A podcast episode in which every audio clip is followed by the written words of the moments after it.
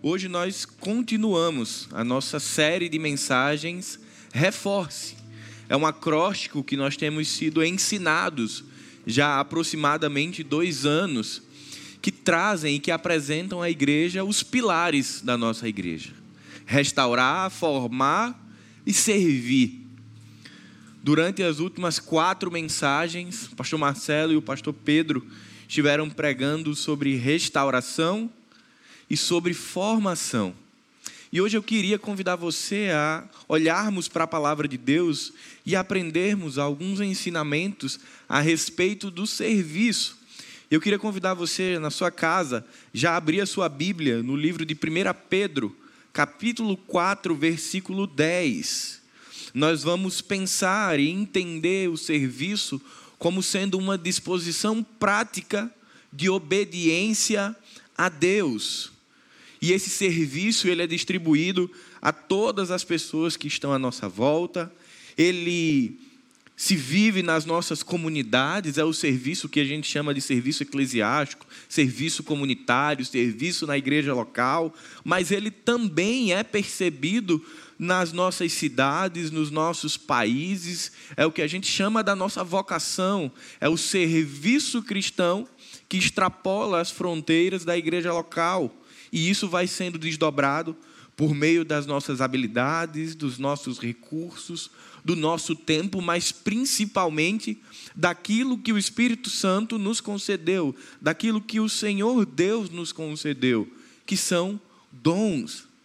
Quando nós olhamos para a realidade das igrejas brasileiras, tem uma pesquisa da revista Ultimato, é uma pesquisa relativamente antiga, mas muito interessante, foi publicada em 2013 ah, nessa pesquisa com igrejas evangélicas brasileiras, eles chegam à seguinte conclusão: que 10% dos membros fazem 90% do trabalho. Ou seja, se eu tenho a cada 10 pessoas, uma fazendo 90% do trabalho, significa que eu tenho alguém trabalhando muito, sobrecarregado e outras pessoas que estão observando tudo isso. E quando nós olhamos para essa pesquisa, que embora tenha 10 anos, é bem possível que ela continue refletindo uma realidade da igreja brasileira, nós podemos perceber que a perspectiva de que nós somos chamados por Deus na condição de servos, ou na condição de uma palavra grega que pastor Marcelo já falou diversas vezes na igreja, doulos, escravos de Cristo. Quando nós olhamos para uma realidade que 10% faz 90% do trabalho, a gente está distante da perspectiva de que nós somos servos de Deus. Mas eu queria provocar você alguns questionamentos no seu coração, tendo como pano de fundo o fato de que 10% das pessoas fazem 90% do trabalho na igreja local. Pensa comigo, mas o que de fato significa servir a Deus. Como é que nós, discípulos de Jesus, podemos servir a Deus? Será que todos nós estamos habilitados para servir ou apenas uns e outros não? Será que existe um momento específico para que eu possa começar a servir eu tenho que ter uma idade mínima espiritual ou um tempo mínimo na igreja para servir? Será que eu sou digno de servir apesar da minha história de pecado, apesar da minha história de erros e falhas? Será que eu tenho alguma habilidade útil no reino de Deus ou nada do que eu sei pode ser aplicado? E ainda mais, em que posso servir? E será que servir é um cargo?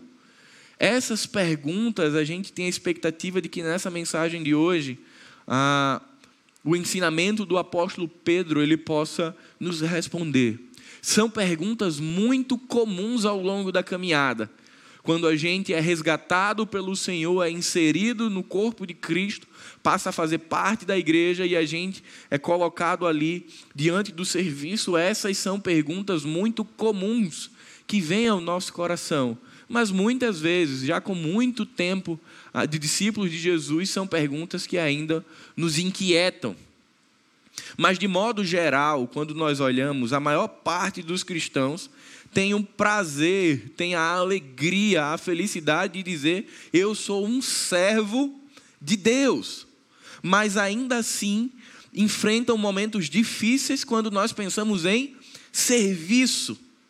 Embora a grande e esmagadora maioria dos evangélicos se intitulem como servos de Deus, nem todos conseguem refletir nos privilégios, na importância e na responsabilidade que é dizer publicamente que nós somos servos de Deus, que nós somos doulos, que nós somos escravos de Cristo.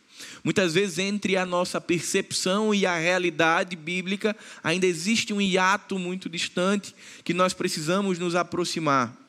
Porque se de fato nós somos servos de Deus, se fomos resgatados por Cristo, por Cristo, inseridos na igreja e recebemos um papel de servir, isso não significa um convite.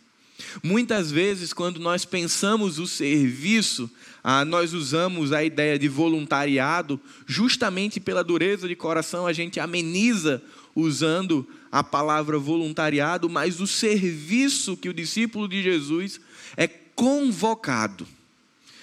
Não existe na Bíblia a opção de você ser discípulo de Jesus e não servir a Jesus.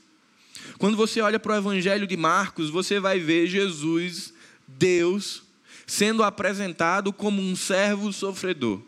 Você vai perceber uma agenda muito intensa de Jesus servindo a pessoas. Eu e você fomos convocados para o serviço. Isso não significa que não haverá momentos de pausa. Sim, haverá. Você vai, você deve se lembrar de uma mensagem muito emblemática na nossa igreja chamada Comunidade da Maca. Nos momentos em que você está na maca, é o momento onde você naturalmente está em pausa, porque você está sendo cuidado, restaurado, tratado por Deus. Mas, com exceção dos momentos de maca, nós somos convocados. Aos homens, vocês vão se lembrar que nós, ali aos 18 anos, nós precisamos nos alistar.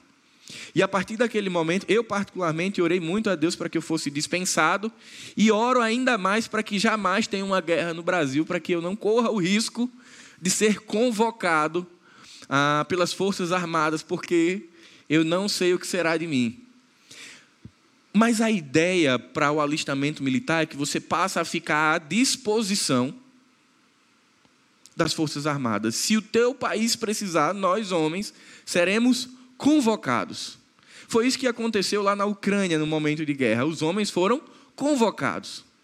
O presidente não disse: Olha, se você quiser, você tem o privilégio de servir ao seu país. Não, foi uma convocação.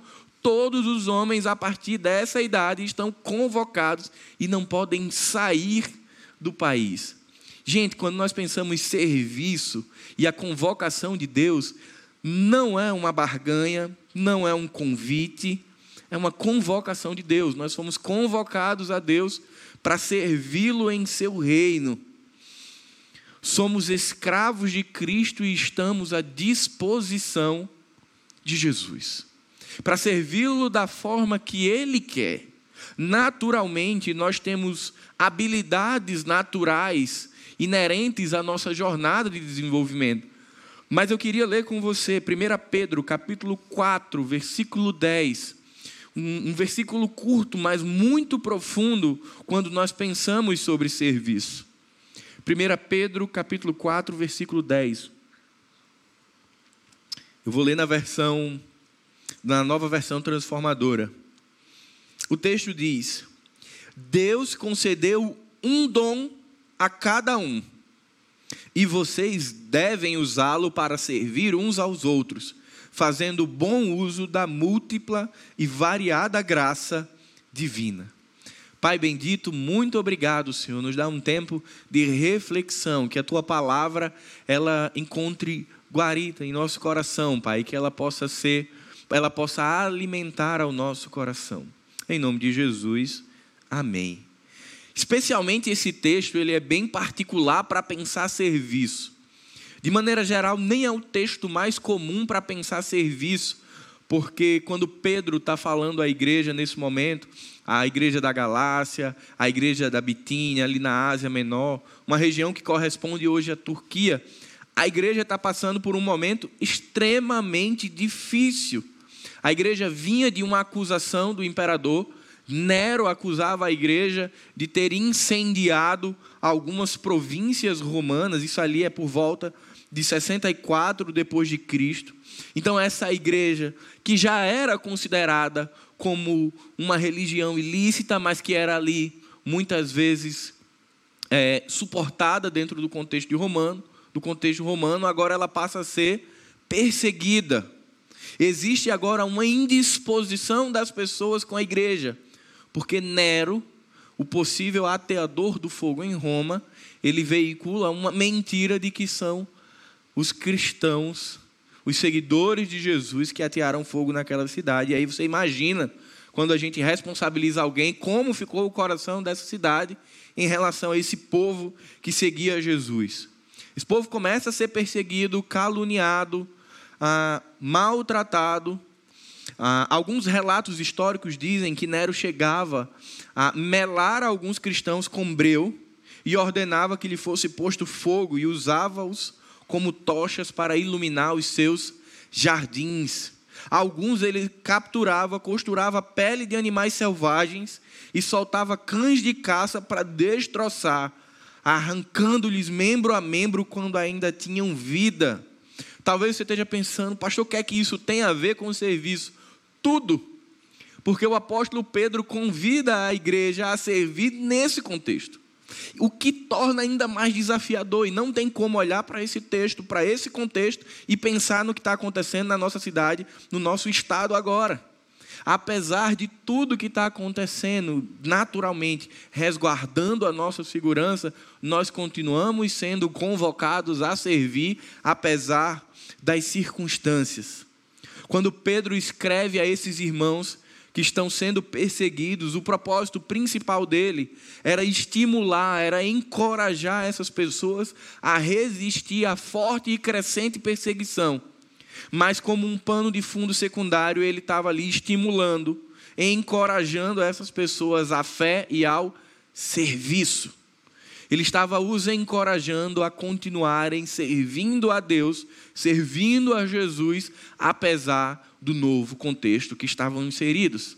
E meus irmãos, isso é extremamente desafiador, porque é uma realidade quando nós servimos a Deus em meio a todo um contexto favorável mas é extremamente desafiador quando o que está ao nosso entorno é desfavorável. E Pedro continua estimulando essas pessoas a olharem para aquilo que eles receberam do Senhor e continuarem servindo. E aí eu me perguntava, à medida que eu estudava o texto, o que será que Pedro usou como argumento para dizer para as pessoas: sirvam apesar das circunstâncias? Vocês são vocacionados para servir em todo o tempo. O que será que Pedro fez para aquecer o coração dessas pessoas, a ponto delas continuarem aquecidas no serviço, mesmo sendo perseguida, mesmo vendo alguns dos seus irmãos sendo capturados pelo Império Romano, sendo ateado fogo nelas, sendo destroçadas por animais? Pedro usou dois argumentos extraordinários que aqueceram meu coração e que eu sei que vai aquecer o seu coração. O primeiro era de que aquele povo era fruto de um sacrifício de Jesus, que Jesus tinha morrido por eles e que já os tinha garantido uma eternidade. E o segundo argumento de Pedro para estimular esse povo ao serviço era de que o seu rei, Jesus, voltaria em breve. Existia uma mensagem ah, da segunda volta de Jesus, da necessidade de continuar servindo, proclamando o Evangelho, porque o Senhor voltaria. Então, apesar das dificuldades reais que a igreja estava sofrendo, ela era desafiada a ter uma vida de fé e serviço, tendo como fundamento o que Jesus fez e o fato de que ele voltará. E essas duas verdades continuam sendo as mesmas. Nós continuamos hoje sendo fruto da ação salvadora de Jesus na cruz do Calvário, sendo fruto da ação sacrificial de Jesus na cruz e continuamos vivendo na expectativa, como cantamos agora há pouco, de que Maranata, a hora vem, Senhor Jesus. De que haverá um momento que a gente não vai viver mais nessa cidade, nesse estado, nem exposto a tudo que estamos vivendo, porque Jesus voltará. E são essas duas verdades que aquecem o nosso coração e que nos faz pensarmos a nossa vocação, a nossa responsabilidade e o nosso compromisso com Deus. O nosso compromisso em servir a Deus. E aí eu queria tirar quatro lições para a minha vida e para a sua vida nessa manhã. A primeira lição, o início do verso 10, eu queria que você acompanhasse comigo. Deus concedeu um dom. A primeira lição é que Deus habilita para o serviço. Se você é do mundo da TI, ou se você gosta de tecnologia, você vai perceber o que tem acontecido nos últimos dois anos nas startups e fintechs. O mercado de trabalho percebeu que alguns profissionais eram muito difíceis de se contratar. E eles fizeram algo que parece revolucionário, mas que a Bíblia já ensina há muito tempo. Eles começaram a fazer processos seletivos, identificar pessoas potenciais, mas que não tinham a habilidade técnica, treinar essas pessoas, formar essas pessoas, pagar pelo serviço, pelo aprendizado delas, e depois elas são inseridas na atividade da empresa. Olha que coisa interessante, porque essa estratégia já é vista nas Escrituras. Quando Deus nos escolhe, quando Deus nos encontra, nos salva, nós somos habilitados por Deus, recebemos um dom de Deus para que sejamos inseridos no trabalho, para que sejamos inseridos no serviço de Deus. Muitas vezes nós pensamos que precisamos criar um vasto currículo eclesiástico, espiritual ou da igreja para que possamos estar prontos para servir. Mas não é isso que acontece. E como é maravilhoso pensar dessa forma, porque toda a trajetória do cristão, com exceção da santificação, ela é uma ação de Deus. Não tem participação humana. Deus nos salva apesar de estarmos mortos em nossos pecados, e ele nos habilita, ele distribui um presente. A ideia do apóstolo Pedro era que nós recebemos uma graça, um dom, um presente, ou como algumas versões e alguns exegetas preferem, uma ferramenta. E eu também gosto muito da ideia do dom como uma ferramenta. Deus nos deu uma ferramenta que nos habilita a servi-lo. Deus é o ator principal do serviço do discípulo. É Ele quem elege, é Ele quem escolhe, é Ele quem convoca, é Ele quem vocaciona, é Ele quem prepara e é Ele quem envia. Portanto, aquilo que o nosso coração faz, às vezes, de pensar, mas eu sou tão pequeno, mas eu não tenho uma formação A, B, C, eu não tenho tal habilidade, eu não posso servir, ou eu tenho pouco tempo de igreja, eu tenho que ficar um tempo no banco. Não tem nada a ver com isso. A palavra do apóstolo Pedro, em, no capítulo 4, verso 10, ela vem para trazer nitidez que é Deus quem concede e é Deus quem habilita a todos os santos com pelo menos um dom. Então, apesar da sua história, apesar da sua formação acadêmica, ou da ausência dela, ou da tua história pregressa, se você foi salvo por Jesus, você foi habilitado por Deus com um dom, com uma ferramenta de Deus, para que você possa servi-lo. Portanto, aquela pergunta que nós fazemos de será que eu sei fazer alguma coisa para Deus? Será que eu tenho alguma habilidade útil para o reino de Deus? A resposta é sim. O que o apóstolo Pedro está dizendo é que cada discípulo de Jesus recebeu ao menos um dom. Talvez o dilema que possamos viver é qual a habilidade ou qual a ferramenta que eu recebi de Deus. Mas não caia nessa pergunta que muitas vezes embaça os nossos olhos de que Será que eu sou útil no reino de Deus? Você é discípulo de Jesus. Você é servo de Jesus. E se você o é, você recebeu esse presente capacitador. No reino de Deus não existem pessoas inaptas. Não existem pessoas inservíveis. Isso só existe no mercado de trabalho. No reino de Deus, todas as pessoas são igualmente importantes, são peça de um mesmo corpo, mas que se distinguem pela sua função.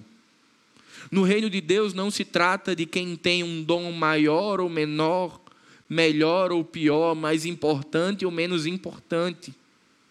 Se trata de todos terem um papel funcional dentro do reino de Deus. Então, se você faz parte do reino de Deus, você tem um papel, você foi convocado por Deus, você foi habilitado por Deus e você pode servi-lo, porque você recebeu do próprio Deus um presente capacitador, uma ferramenta de Deus que é um dom.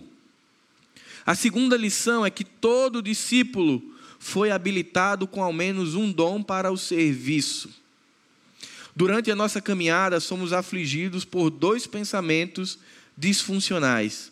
O primeiro é: não sou capaz de servir em nada, não tenho nenhuma habilidade. O pecado produz esse sentimento muitas vezes de inferioridade. Eu me lembro que anos atrás eu tive a oportunidade de atender um senhor cristão evangélico e ele chegou para uma crise, ele chegou em uma crise muito intensa, porque ele não tinha sido alfabetizado. Então ele não sabia ler. Ele não conseguia ler as escrituras. E ele ficava muito aflito porque ele participava de um encontro de homens e ele dizia, ele vinha para a terapia e dizia: Olha, eu estou pensando em sair da igreja, porque eu não sou útil, eu não consigo nem sequer fazer a leitura compartilhada, eu não tenho nada para ensinar, eu não tenho valor, e aquilo ali me afligia o coração, porque existiam outros dons que Deus tinha dado àquele homem, e à medida que nós conversávamos, ele pôde perceber. Ele estava tão preso numa visão embaçada pelo pecado que ele se limitou ao fato de não saber ler, mas ele era reconhecido pela igreja local como uma das pessoas mais hospitaleiras da igreja. Fazia-se questão de que visitantes fossem recebidos por ele, tamanha a, cap a capacidade de amar, de receber as pessoas, mas ele estava preso naquilo que ele não tinha e ele não conseguia perceber aquilo que ele tinha recebido de Deus. E eu fiquei muito feliz porque ao longo disso tudo ele entende, ele percebe que aquele serviço que ele estava fazendo talvez não fosse o serviço para o qual ele foi convocado e ele só ajusta a rota e vai servir no local aonde ele foi habilitado por Deus. Mas ele queria um dom específico, mas ele tinha uma limitação. E aí ele pôde enxergar aquilo que ele podia servir a Deus. Mas existem pessoas que estão na outra extremidade, que pensa que possui todas as habilidades para servir a Deus e que pode fazer tudo. E enche o seu coração de soberba e de altivez de espírito. Nenhuma destas formas de pensar estão alinhadas com os ensinos bíblicos. Ambas ou ambos os pensamentos extremistas de, ora, eu não sei nada, eu não tenho como servir, eu não sou útil. E o que está na outra extremidade, pensando, eu tenho todas as habilidades, eu sou pós-doutor, eu sei tudo, ambos estão com os olhos embaçados e distorcendo a realidade do que foi feito na cruz. Durante o ato de salvação de Deus, nós fomos habilitados, recebemos um presente nos tornamos servos de Deus. Hudson Taylor disse que todos os gigantes de Deus foram homens fracos que realizaram grandes feitos para Deus, porque reconheciam que era Ele quem os sustentava. Isso é muito interessante, porque é olhar para o serviço, é olhar para essa convocação de Deus, entendendo que a sustentação do serviço, ela é dada pelo próprio Deus. Muitas vezes nós ficamos muito amedrontados. Aqui na nossa igreja nós temos alguns exemplos. Quando a gente fala o nome liderança, olha, te enxergam com coração de servo, com coração ensinável. Queria te convidar para a liderança em treinamento, já dá aquele frio na barriga, dá uma angústia. Não, pastor, eu não fui chamado para isso. Ou diz isso para o líder de célula, eu não tenho esse dom. E às vezes a pessoa já está fazendo há tanto tempo, mas quando coloca o nome, vem o sentimento de inaptidão. Por que, que isso acontece? Porque humanamente, e a fragilidade que o pecado gera em nós, a gente para de olhar para Jesus e faz um raio-x. A gente olha e diz assim: não.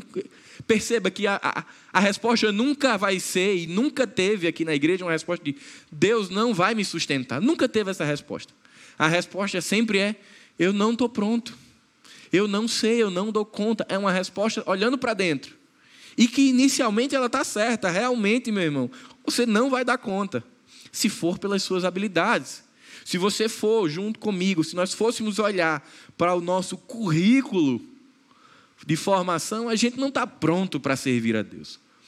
Nós não atendemos a esse critério. Mas quando a gente parte do princípio de que quem nos habilita é o próprio Deus para o serviço, isso significa que, seja qual for o ministério que Deus tem te chamado, Ele vai sustentar você.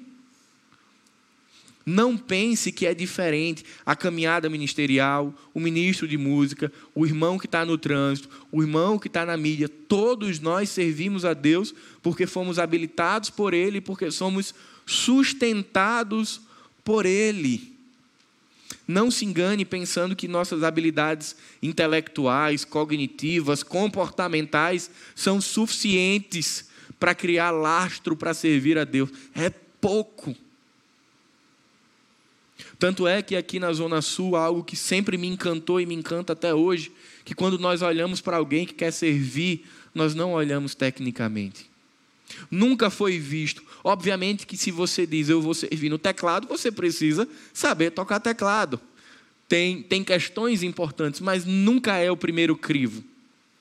O primeiro crivo é o coração. É o entendimento, é o compromisso dessa pessoa com Jesus, porque a técnica ela é desenvolvida. Os recursos técnicos são ensinados. É por isso que semana que vem, sábado que vem, dia 25, a gente tem um treinamento de produção de culto.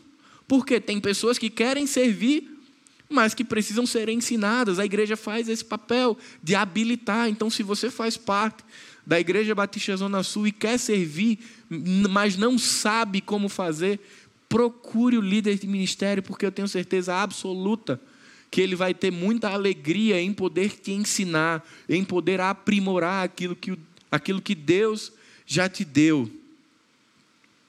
O terceiro ensino é que o serviço deve ser administrado reciprocamente. E aí eu queria que você voltasse ao verso 10 junto comigo. Deus concedeu um dom a cada um, e vocês devem usá-lo para servir uns aos outros. Se tem uma coisa extraordinária que a gente vai ver o tempo inteiro no Novo Testamento, são os mandamentos recíprocos. Você vai ver muito uns aos outros. O terceiro ensino de Pedro, nesse momento, à igreja, é que servir é algo que precisa ser administrado uns aos outros. Pensa comigo, você recebe uma ferramenta de Deus mas aí você olha para essa ferramenta e diz: Muito obrigado, Senhor. Vou guardá-la. Vou procurar aqui uma caixa bonita, vou personalizar, vou colocar aqui dado por Deus, presente por Deus. Nem vou dizer que isso tem muito em carro, né? A gente coloca lá presente de Deus. Mas implicitamente algumas pessoas têm assim, para uso exclusivo meu. Aquilo que Deus nos habilita, aquilo que Deus nos dá, seja a nível de dons espirituais, talentos, recursos, são dados para ser administrado mutuamente, reciprocamente. Não é dado para que a gente use para o nosso benefício. Devemos nos considerar como mordomos de Deus. Nós fomos designados por Deus para fazer um trabalho confiado por eles. Nós somos despenseiros da casa de Deus. Temos a responsabilidade de cuidar, guardar e administrar todas as coisas pertencentes ao Senhor, e isso inclui a nós. Nós fomos chamados para exercer o nosso papel dentro do reino de Deus. Isso significa muitas vezes usar o dom, usar a habilidade que Deus nos deu, usar a ferramenta que Deus nos deu para abençoar o tempo inteiro outras pessoas. Nós adoramos a Deus. Você vai lembrar da camisa que a maioria dos nossos voluntários usam. Servir também é adorar. Você vai perceber o serviço como uma adoração a Deus, mas também concomitantemente como um cuidado dentro da comunidade local. O Espírito Santo ele nos deu conhecimento, compreensão, convicção, comprometimento do serviço para a edificação mútua da igreja. Deus lhe deu habilidades espirituais e lhe permitiu construir uma jornada profissional que você precisa usar, seja o teu dom ou a tua vocação para abençoar pessoas. Eu não sei se você percebeu quando o pastor Marcelo subiu, mas tanto na fala quanto na oração, ele pediu pelo poder público, ele citou a igreja que ora, mas ele destacou o papel da igreja de servir a sociedade.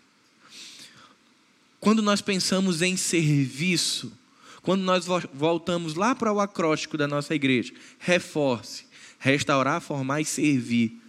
Quando você olha o serviço, a ideia que a nossa igreja tem nos ensinado é de servir a Deus, servir ao próximo na igreja local, servir a cidade, servir aos países, aos continentes. A ideia de serviço que nós temos estamos sendo desafiados na nossa igreja é de um serviço que extrapola o compromisso com o ministério que eu faço parte. Ah, pastor, eu já sirvo em três ministérios da igreja, meu domingo está lotado uma vez por mês. De manhã eu estou servindo na fotografia, de tarde eu estou no ministério infantil e à noite eu estou na recepção. Agora é um vale night. Né? Vou passar agora 21 dias até que minha escala volte, e aí eu pego outro domingo com rojão pesado, e é como se a gente fosse criando um superávit, né? uma, uma, uma reserva bancária de serviço que a gente vai ao longo da semana deduzindo. Quando chega perto de zerar, eu dou uma injeção de serviço e vou vivendo. Não, não é essa a ideia. A ideia de serviço de Pedro, a ideia de serviço da nossa igreja é de um serviço continuado é de um serviço que ele acontece todos os dias. Aquilo que eu e você temos aqui na Zona Sul é o serviço da igreja local. Nós temos compromisso com a igreja local, servimos a Deus na igreja local, adoramos a Deus na igreja local, mas amanhã, se não tiver atividade na igreja local que eu faço parte, eu continuo sendo servo de Jesus. Porque todas as vezes que eu venho a perder de vista o fato de que eu sou servo de Deus, eu acabo me perdendo na caminhada do serviço e acreditando que cargo é serviço. E lembra a pergunta que eu fiz lá no início? Cargo, servir é ter cargo? Não. Você pode ser extremamente ativo no serviço do Senhor e nem ter cargo. Assim como você pode ter cargo e não ser ativo nem constante no serviço do Senhor. Muitas vezes o maior local de serviço das nossas vidas é fora do templo, fora das estruturas do templo. O grande desafio do serviço do discípulo de Jesus é fora. As igrejas mais relevantes são aquelas igrejas que servem as comunidades. Perceba, nossa igreja ela tem uma preocupação. Nós vamos daqui a, a, pouco tempo, se Deus quiser, nós estaremos em um outro local, inseridos em uma nova comunidade. Mas nós já pensamos em como vamos servir aquelas pessoas. Nós já tivemos um momento de relacionamento com eles, de mapear quais são as necessidades dele, de entender o perfil daquela comunidade, para que ao chegarmos lá nós possamos servi-los. Quando na pandemia pessoas perderam emprego, ficaram sem seu sustento, ficaram comprometidas financeiramente, nós entendíamos e entendemos que o nosso papel era abençoar aquelas pessoas, era servir a elas. Quando outras igrejas que estão passando por um processo de revitalização ou estão passando por dificuldades, ah, sinalizam, nós estamos lá para estar junto. Ah, então a Zona Sul é uma igreja mais especial que as outras. Não, não é isso. É porque nós temos, para a glória de Deus, é entendido o papel do serviço do discípulo de Jesus. Não é o a mais. E isso é tão doloroso e, e me dói o coração, porque muitas vezes parece que nós fazemos o a mais, mas não é o a mais. É aquilo que é esperado do discípulo de Jesus. É aquilo que é ensinado nas Escrituras, é os uns aos outros. Quando nós estendemos a mão enquanto comunidade para os que estão fora, que não pertencem, é porque nós entendemos que a nossa convocação é de abençoar o mundo, é de ser sal, é de ser luz. Quando nós estendemos a mão para igrejas parceiras, igrejas próximas, para abençoá-las, é porque nós entendemos que fazemos parte do corpo de Cristo e que temos uma responsabilidade espiritual dentro do reino de Deus. E nossa igreja, para a glória de Deus, tem respondido com um serviço de muita qualidade, de muito compromisso, porque nós, enquanto igreja, temos entendido o papel e a importância de ser servos. Portanto, se você serve na igreja, ou se você pretende servir, existe algo que precisa ser amadurecido no seu coração, que é o fato de que nós somos servos. Semana passada, Bruno Lopes me procurou me mandou uma mensagem e eu fiquei muito feliz. Ele mandou assim: Olha, Paulo, ah, essas pessoas aqui me procuraram essa semana, estão chegando na igreja e disseram assim: Onde é que está precisando de gente para servir? Na terça-feira, ou foi na quarta que ele me mandou, da outra semana, eu ganhei meu dia. Porque veja a perspectiva dessas pessoas que estão chegando na igreja que diz: onde é que está precisando? Eu quero servir o entendimento de que são discípulos de Jesus que foram convocados por Deus para servir, estão chegando na igreja, ainda nem conhecem, acabaram de passar pelo CMI, não conhecem os ministérios, não conhecem as pessoas, mas conhecem a Jesus. E por conhecerem a Jesus, elas entendem que elas são convocadas a servir. Então elas chegam e dizem: Eu quero servir. Isso é o natural do servo de Jesus. Isso é o natural de alguém que conheceu a Jesus, de sentir prazer em servir a Deus. Mas e quando nós estamos passando por momentos difíceis e não estamos sabendo em que servir, a gente precisa pedir ajuda. Warren Wisby, ele fala que o Espírito Santo ministra a nós que devemos ministrar aos outros.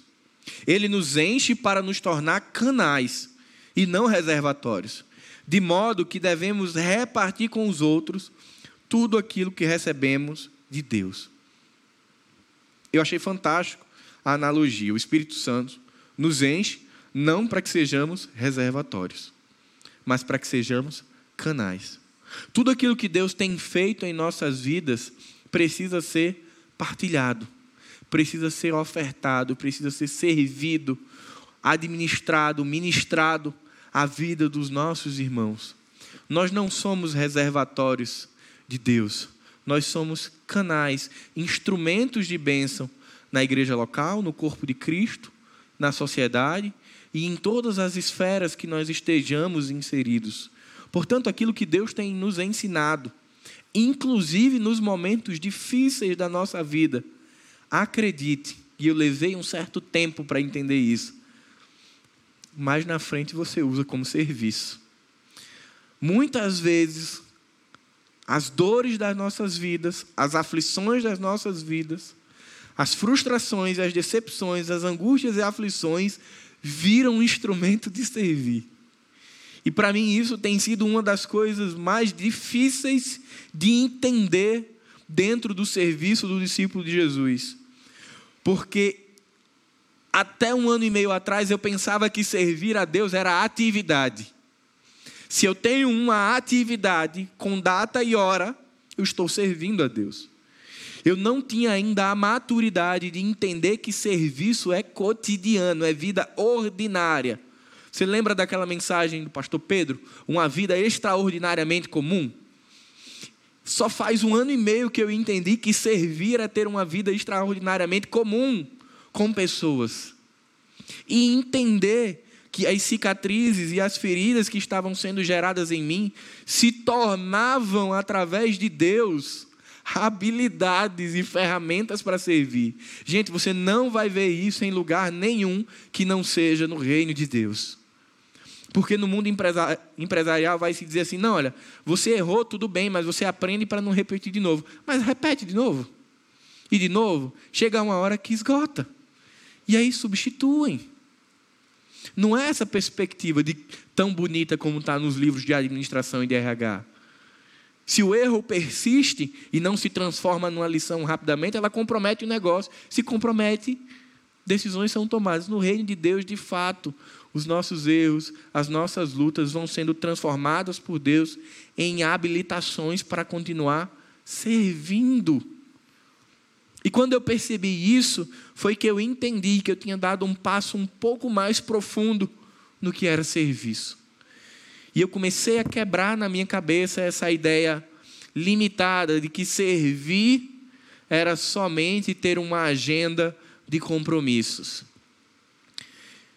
Foi no final do ano passado, numa reunião aqui no templo com os jovens, que eu falei com eles, com os líderes de célula, que eu falei para eles que eu tinha conseguido abrir meus olhos de que servi-los não era ter o dia e o horário marcado na agenda, era ter proximidade e relacionamento.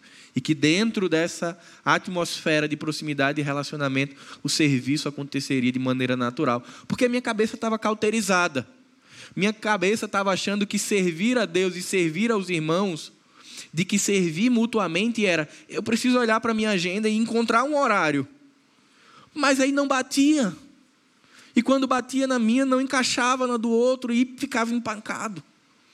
E quando a gente começou a quebrar isso, foi trazendo mais nitidez de que esse serviço ele era comum, ordinário, do dia a dia, do café que se marca para tomar pela manhã, para ouvir um irmão, para orar por um irmão. Muitas vezes de alguém que você viu que passou, está passando por um momento de desemprego, você diz, meu irmão, me envia teu currículo que eu quero compartilhar. Tudo isso é serviço, mas não é serviço eclesiástico, não é serviço do domingo, não é serviço da semana, mas é do servir uns aos outros. Quando eu comecei a mensagem, eu comecei citando a pesquisa da Ultimato. 10% das pessoas fazem 90% do trabalho. Será que a expectativa é que 100% das pessoas elas estejam dentro dos ministérios da igreja? Eu confesso que essa não é uma expectativa minha. E acredito muito que não seja. Vou me atrever aqui a, a dizer que não seja a expectativa do pastor Marcelo nem do pastor Pedro. Porque o que mais se preocupa quando nós pensamos em serviço não é a ausência do serviço na igreja local. É porque muitas vezes essa ausência ela é total no reino de Deus o descompromisso com a igreja local acaba sendo apenas um ponto de destaque de um descompromisso com o serviço no reino de Deus. Geralmente, as pessoas que não servem na igreja local enfrentam grandes dificuldades de servir a Deus na vida ordinária. E ainda há aqueles que servem na igreja local e enfrentam a dificuldade da vida ordinária. E existe uma parcela menor que entendeu o conceito, o papel, a importância, o privilégio, a responsabilidade e o compromisso de ser servo de Deus. Sete por sete. E tem estabelecido um compromisso com a igreja local, mas que quando você encontra com aquela pessoa em qualquer outro ambiente, ela é reconhecida por servir aos outros. E eu não teria como não citar alguém aqui que o Senhor já arrebatou para si, mas que nos deu um ensinamento profundo. Se você conheceu Luanda e se você teve a oportunidade de estar presente ah, no velório do sepultamento dela, você certamente, assim como eu e todos que tiveram né, nesses momentos, você ficou chocado com a forma pela qual ela era reconhecida, com a quantidade de pessoas que impactou. Eu achava que Luanda servia muito na igreja local e dizia: Luanda, você tem que respirar. Mas eu fiquei mais assustado quando eu descobri quem era Luanda na faculdade, como professora, na UFRN como aluna, no relacionamento com os professores. Era uma vida de serviço e não uma agenda de tarefas. Eu queria que nessa manhã você fizesse o exercício de olhar para o teu serviço com Deus e responder a seguinte pergunta: Eu tenho uma vida de serviço a Deus ou eu tenho uma agenda de tarefas para Deus? São coisas distintas. Porque a tarefa ela gera um checklist. A tarefa ela tem um meio, tem um início, tem um meio e tem um fim. Se pregar pelas nessa manhã for uma tarefa, daqui a alguns minutos eu acabei e vou para casa. E eu posso me deparar com alguém que precisa ser ministrado pelo Evangelho, mas eu posso pensar o quê? Não, minha tarefa de discípulo hoje se encerrou. A minha tarefa era pregar e pregado está. Só semana que vem ou em alguma outra data. Isso é o que a agenda de tarefas faz. O que o entendimento de servo faz é diferente é sair daqui, terminei de pregar, os irmãos terminaram de, de louvar, mas sabermos que ao dobrar a esquina nós podemos nos deparar com uma nova oportunidade de servir a Deus, administrando a graça dele a uma pessoa necessitada. E a gente vai parar e vai abençoar.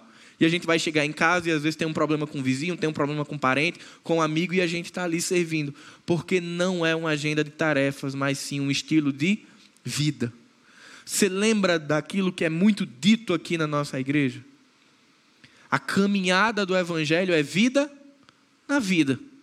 A célula ela é vida na vida e não encontros semanais. A célula não é o encontro com data e hora. A célula é um estilo de vida. Pega isso que está muito bem ensinado na nossa igreja e pensa para o serviço. O serviço não é a atividade com data e hora pré-estabelecida. É um estilo de vida. E o quarto e último ponto, o exercício do serviço evidencia a graça divina. Finalzinho do versículo 10. O texto vai dizer: fazendo bom uso da múltipla e variada graça divina.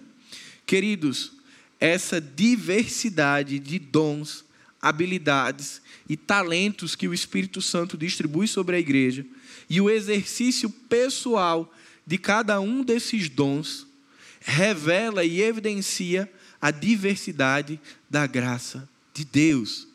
Olha, eu fico imaginando como seria chato se todo mundo fizesse a mesma coisa, da mesma forma. E às vezes a gente tem tanta dificuldade de entender a diversidade da graça de Deus na administração dos dons espirituais que a gente fica assim. Mas eu queria muito. Eu confessar aqui, eu, não, eu acho que não é um pecado, é uma frustração que eu tenho com Deus. Eu queria muito cantar. Eu acho muito bonito quem vai cantar. Mas eu já entendi que Deus já me, me disse que não vai me dar essa habilidade. Alguns já disseram, clame. Eu disse, meu Deus, eu já clamei. Mas até o meu clamor precisa ser desdobrado pelo Espírito Santo, senão ele não sobe. Mas eu entendi que eu não preciso, para servir a Deus, ter esse dom que eu acho maravilhoso, essa habilidade que eu acho maravilhosa. Deus me deu outros dons. E a igreja é muito rica e muito bela porque uns pregam, outros cantam, outros recebem, outros cuidam da luz, outros estão lá fora para dar um abraço marcante que faz com que pessoas voltem, outros visitam, outros oram. E isso tudo complementa e constrói a comunidade. Por que, que eu falo isso? Porque quando nós entendemos que a distribuição dos dons ou das ferramentas de Deus não são para nos tornar top, ah, sei fazer tudo, mas que é na perspectiva de complementaridade, tudo ganha um novo sentido. Quando eu entendo que para que exista um culto, um culto online como nessa manhã, outros irmãos com outra habilidade vieram mais cedo para ligar as luzes, preparar a transmissão, porque já pensou, Marcelo, eu, você e Pedro tendo que preparar essa transmissão? Não teria, irmãos. A gente hoje certamente não teria culto, só se Deus operasse um milagre. Porque quando eu olho para essas câmeras e a quantidade de botões, eu já entro em desespero. Graças a Deus que não foi esse o dom que Deus me deu. Mas veja, para que nós tivéssemos aqui um ambiente de culto e pudéssemos transmiti-lo, irmãos com outras habilidades precisaram chegar mais cedo e preparar tudo isso. Não teria tido louvor se esses irmãos que não têm o dom de cantar não tivessem chegado mais cedo e preparado o ambiente. Não estaria tendo a mensagem sendo transmitida agora se esses irmãos que não têm o dom de pregar não tivessem chegado mais cedo e preparado o ambiente. E percebem como, se alguém não tivesse chegado mais cedo e tivesse aberto a sua igreja, também não teríamos, porque os irmãos que têm um dom, que têm a habilidade técnica de montar a estrutura, não teriam tido acesso à igreja. E por aí vai. Quando você pensa assim, no reino de Deus, o serviço, você percebe que tudo é um complementar. E que Deus distribui esses dons de maneira a habilitar a igreja como corpo de Cristo a ser funcional no reino de Deus, a cumprir o seu papel e a sua responsabilidade. E quando a gente entende isso, de que essa multiplicidade de dons, de habilidades e de talentos evidencia a graça divina, a gente olha para a igreja com outros olhos e a gente deixa de olhar para nós mesmos, seja com sentimento de superioridade ou de inferioridade. Porque o que prega não é em nada melhor ou superior do que o que abre a porta. Nem tampouco o que está no trânsito é em nada menor do que aquele que canta. Porque todos estão debaixo da mesma régua que é a cruz de Cristo, e todos têm o mesmo tamanho e que todos têm exatamente a mesma importância no reino de Deus. O que vai mudar são as funções, são os papéis. É justamente por entendermos isso que no reino de Deus, qualquer que seja o seu dom ou serviço, ele é igualmente importante. A complementaridade do serviço exercido pelos discípulos na igreja, na família e na sociedade é uma das maiores e mais eficientes fontes de evidência da graça divina. Depois do homem salvo, restaurado, a vida ordinária de servir a Deus, depois de nós sermos feitos nova criatura, depois disso, a segunda e maior fonte escandalosa da graça de Deus é uma igreja é um discípulo de Jesus. É você ver pessoas que são diferentes em suas histórias, vivendo em comunidade, servindo a Deus através dos múltiplos dons e talentos que são distribuídos. É ver pessoas que foram resgatadas pelo Evangelho sendo inseridas na comunidade para fazer a diferença na comunidade que fazem parte através da sua vocação. Portanto, quando olhemos para a igreja, para o mundo e entendermos o nosso papel, que possamos enxergar a graça de Deus, a multiforme graça de Deus, que a uns deu dons de pastores, a outros dons musicais, a outros dons de hospitalidade. Tudo isso com o objetivo de constituir o corpo de Cristo. Por fim, para concluirmos, o serviço cristão é o uso sob a orientação divina não sob a orientação de nossas habilidades técnicas ou comportamentais. O serviço é o uso sob a orientação de Deus dos nossos talentos, do nosso tempo e dos nossos bens materiais para a, para a proclamação do Evangelho e da prática ordinária. Não para a nossa glória, não para o nosso prestígio, não para o nosso reconhecimento, mas para a glória de Deus.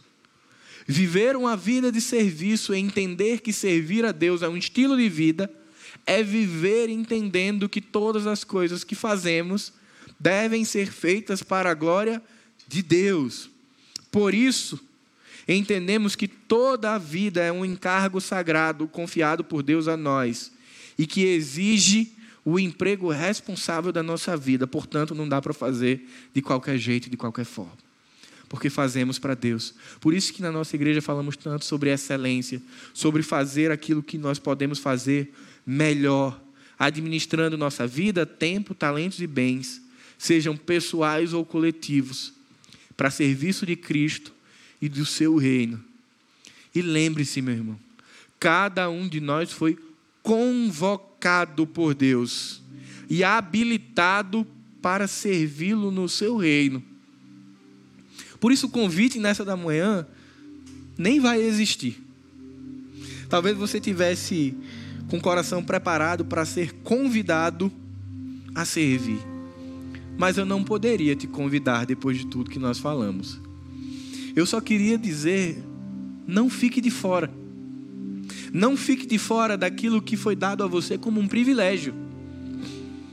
Deus te deu um dom, Ele te concedeu uma graça, Ele te deu uma ferramenta para que você possa servi-lo. Olha que coisa extraordinária. Deus um dia olhou para você por meio do Espírito Santo, te resgatou, te adotou, te colocou numa família espiritual e aí Ele olha para você, ainda te dá uma ferramenta e diz: agora você vai servir. Ele fez tudo. Ele tirou nós de onde estávamos, colocou no reino dele, deu a ferramenta e só disse agora sirva. Por isso que a minha palavra nessa manhã é: não fique de fora daquilo que Deus tem feito. Deus tem feito maravilhas. Às vezes nós olhamos para as Escrituras e pensamos que o Deus de maravilhas, o Deus que faz sinais, milagres, ele está restrito ao escrito bíblico. Ele continua fazendo hoje, demasiadamente na vida ordinária, no dia a dia naquela pessoa que às vezes você dá uma palavra de encorajamento, serve a ela, ou que você muda a sua rota porque você descobriu que no meio desse caos essa semana ela não tem como voltar para casa porque não tem ônibus, você muda a sua rota e você vai deixá-la em casa porque você tem um carro. E enfim, como às vezes está no carro, foi Deus que deu. Então, se foi Deus que deu, usa para os propósitos dele. E aí você vai percebendo a beleza de servir a Deus, não fica de fora. Não tem nada melhor e mais prazeroso do que ser encontrado servindo a Deus, não somente no compromisso com a igreja local. Lembra de ser encontrado, de, encontrado por Deus não com uma agenda de tarefas, mas com um estilo de vida. A nossa orientação, aquilo que nós temos ensinado à igreja por meio do reforço, e quando nós pensamos em serviço, é não tenha uma agenda de tarefas, tenha um estilo de vida. Sirva a Deus, adore a Deus por meio do serviço, sirva uns aos outros reciprocamente. Entenda que você foi habilitado por Deus, recebeu um dom de Deus e que você precisa fazer parte disso. Portanto, não fique de fora. Uma pena que a gente não está presencial hoje para você já pegar o seu formulário, já dizer vou servir na igreja local, mas vou servir fora também. Mas vão ter outras oportunidades. Por hora, entenda que a partir de hoje, de agora, você já pode servir a Deus, porque você já está habilitado por Deus. Você já foi preparado por Deus, você já foi vocacionado por Deus. E eu queria convidar você a curvar sua cabeça, a orar e agradecer a Deus pelo que Ele tem feito Pai bendito, muito obrigado, Senhor. Muito obrigado, porque o Senhor, além de nos salvar, o Senhor nos habilitou para o serviço. E o Senhor nos convocou para fazer parte de um novo tempo, de uma nova história, de uma nova vida, onde nós somos doulos, somos escravos, fomos vocacionados para servir. Pai, que o teu Espírito nos inquiete e que possamos responder a essa convocação, dizendo: Senhor, eis-me aqui, usa-me a mim, usa onde o Senhor quiser, distribui dons e talentos, habilidades como o Senhor quiser, mas me usa como instrumento teu, como ferramenta tua, para a glória do teu nome. Muito obrigado, Senhor, pela nossa igreja local por podermos ver a beleza, a graça de Deus sendo distribuída todos os dias aqui irmãos sendo convocados para o serviço e respondendo em obediência e servindo a Deus com aquilo que o Senhor os deu, nos fazendo iguais, nem maiores nem menores, ambos discípulos, ambos servos. Continua, Senhor, nos aquecendo, nos encorajando, assim como o apóstolo Pedro fez, encorajando a igreja a servir no meio da perseguição, que nós, que também estamos vivendo dias difíceis hoje, sejamos encorajados a continuar servindo, apesar de todas as circunstâncias. Que o amor de Deus, o Pai, que a graça de Jesus e as consolações do Espírito Santo estejam com cada um de nós, hoje e para sempre. Amém.